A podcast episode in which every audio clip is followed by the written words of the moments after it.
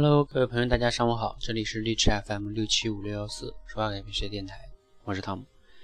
那今天的这期节目呢，坦白的讲哈，到我现在此刻开始录的时候，我都没有想好标题到底用哪一个啊，有几个标题哈，因为现在你看到的标题可能是我录完之后才放上去的。我想大概有三个标题，一个就是你不该为了练口才而练口才，还有一个呢就是好口才啊，它就不是练出来的。还有一个是什么呢？天天练口才的人呢，口才往往不会真的好，就是大概是这这三个标题哈。但是我没有想好具体用哪个，等我讲完这期节目的时候再去琢磨一下，看看到底用哪个更合适哈。为什么我不能把这个题目呃刚开始就想好呢？因为我觉得这个观点吧，我觉得我怕我说的太绝对了呢，怕误导一些人啊。比如说，就像我说的，好口才往往都不是专门练出来的。或者说，你天天练口才的人，往口才往往不会好，这让很多人会困惑，会说：哇，那我天天练都不会好，那我不是死定了吗？好，这个我能理解哈。所以说呢，下面你听一下我我跟你的分享我的故事哈。其实是这样的哈，就是说，比如说拿我个人来讲吧，我曾经也讲过，我在高三毕业的时候呢，我们班级就发表一个，就是每个人都上台去讲几句话嘛。我那个时候就非常的紧张。腿都一直在哆嗦，口才非常的差。那我后来到大学了之后呢，呃，我也从来没有想过我要练练口才。那我就，呃，其实后来我坦白的讲哈，我一直都从来没有脑子里边没有练口才这这三个字。我觉得口才这个东西根本就不是练出来的。那有的人可能会好奇了，那你为什么还发起这样一个平台去练口才呢？这个我后面会讲到哈，就是。我光拿我自己的经历的话，你你可能会觉得这可能有片面哈。那你就想一想，俞敏洪跟马云他们这样的人，你觉得他们曾经你听过他有什么练口才的故事吗？根本没有。所有好的这个牛逼的这个演讲者啊，他口才都不是练出来的。这个观点呢，可能会让你觉得有点颠覆哈。那你可能会想，那为什么社会上还有那么多的口才培训机构呢？而且活得还都挺好的，对吧？其实呢，有口才培训机构呢，证明什么呢？只能证明一件事情，就是这个社会上啊，有好多人呢，口才不好，就像好多人有这个病一样，他需要去治病。那这个有病的人呢，都希望什么呢？哎呀，我这口才赶快点好啊，对吧？然后快点，短时间就能立刻见效，甚至能改变我的这个不好的状态。而呢，这个。培训机构呢，很多这个口才培训机构啊，他就抓住这一点，所以他就会推出什么，给给你三给我三天时间还你一个什么什么什么口才，对吧？或者说什么呃一个月的时间，我让你什么变成什么什么巴拉巴拉拉一大堆的，就是他就抓住你这个心理的弱点，然后呢说不好听点就是忽悠你呗，然后让你来这里交钱，然后一交可能七八千啊一万多块钱，然后你以为你可以好，然后呢他也告诉你可以，然后你去培训了。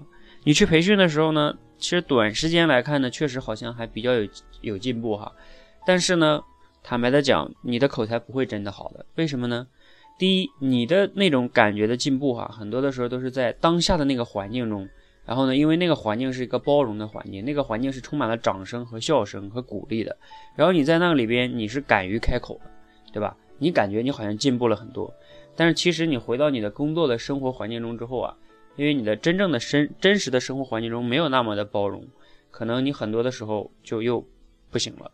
还有一个原因是，其实你当时的那种都是用一个就像打鸡血一样，你你去讲出来的，但是实际上你的这个真正的这个表达的能力啊，并没有提升。就像我一直说的，什么叫口才呢？口才就是你大脑对你嘴的控制能力。比如说像我此刻在这里给你们做这期节目。我就是列了一个大纲，我根本就没有写稿子，那我只是我想到哪个我就去讲哪个，我的嘴能完全的表达我脑子里的想法，我可以边讲的时候，我的脑子又在里边想下一句话说什么，所以呢，那这才是真正的口才，根本就不需要写稿子。就像前段时间还有一个人找我问我说，哎，老师怎么样才能把这个演讲稿给背下来？我说你根本就不需要背演讲稿。他说那我不不背演讲稿，我怎么能就是？呃，把这个演讲的意思全部表达出来呢。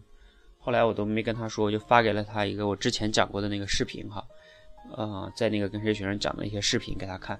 因为这些问题我已经回答过很多次了哈。好，那我们说回来哈，就是说，呃，这个口才的培训机构啊，它仅仅是在当时那个环境中呢，能让你的心理的素质变强大一些哈。那有的人也会知道我哈，就是说，那你之前不也推出三十个训练科目吗？那你为什么还让人家训练呢？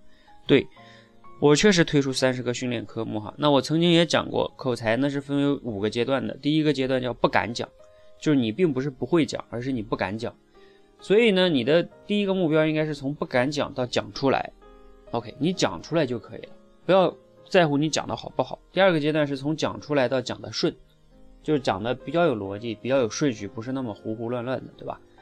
第三、第四个阶段就是从讲的顺到讲出彩，就是你要讲的能有一些出彩的地方。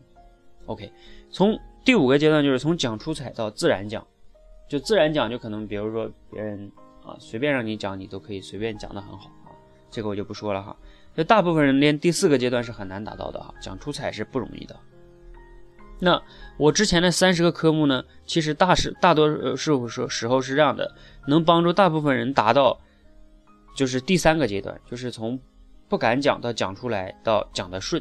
至于讲出彩这个阶段，其实我今天的主题也是这样的，就是说，因为为什么会有今天这个主题呢？是呃昨天晚上呢，在这个红点直播里边哈。然后呢，我给几个人做答疑解惑，那他们就有这样的一个困惑嘛，然后就说，那我练完这三十个科目之后怎么办呢？我应该怎么练呢？其实你练完三十个科目之后啊，坦白的讲，就是你练口才就不应该成你成为你生活中的一个啊必须的，然后天天的都要做的一件事情，它只是一个自然而然的一个结果。因为讲出彩的不仅仅是需要你去练的问题了哈。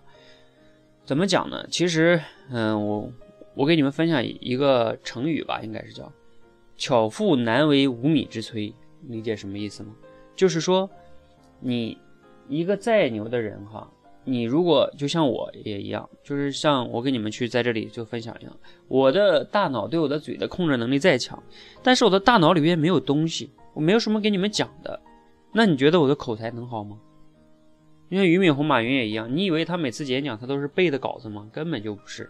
而什么样人可能天天都是背稿子呢？就像陈安之他那帮家伙，天天天天的，就是每次讲都是那那那点东西啊！你要成功，你必须要成功。